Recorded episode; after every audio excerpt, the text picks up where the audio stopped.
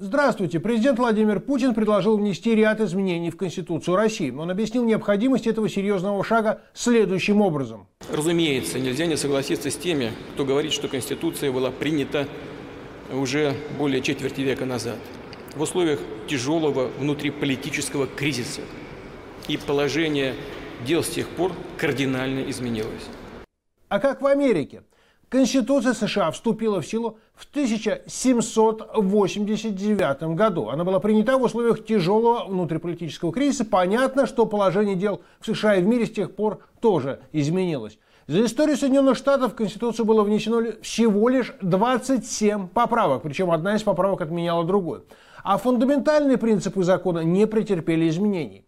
Нельзя напрямую сравнивать законы и политические традиции разных государств. И тем не менее, есть один принципиальный момент. В России инициатором конституционных изменений, способных серьезнейшим образом повлиять на будущее страны, стал один человек. Президент Путин объяснил срочную необходимость реформы так. Высказывания на тему изменений Конституции уже прозвучали. В США, согласно пятой статье Конституции, проект изменения основного закона может быть вынесен на обсуждение, если поправку предложат две трети конгрессменов и сенаторов, либо законодатель двух третей штатов. Однако это не гарантирует, что Конституция будет изменена. Конституции США имеются нормы, которые не очень хорошо коррелируют с реалиями третьего тысячелетия. Однако в американском обществе есть консенсус. Не стоит менять то, что работает хорошо. В России, где за столетие сменилось пять конституций, ситуация может быть иной. Такие дела.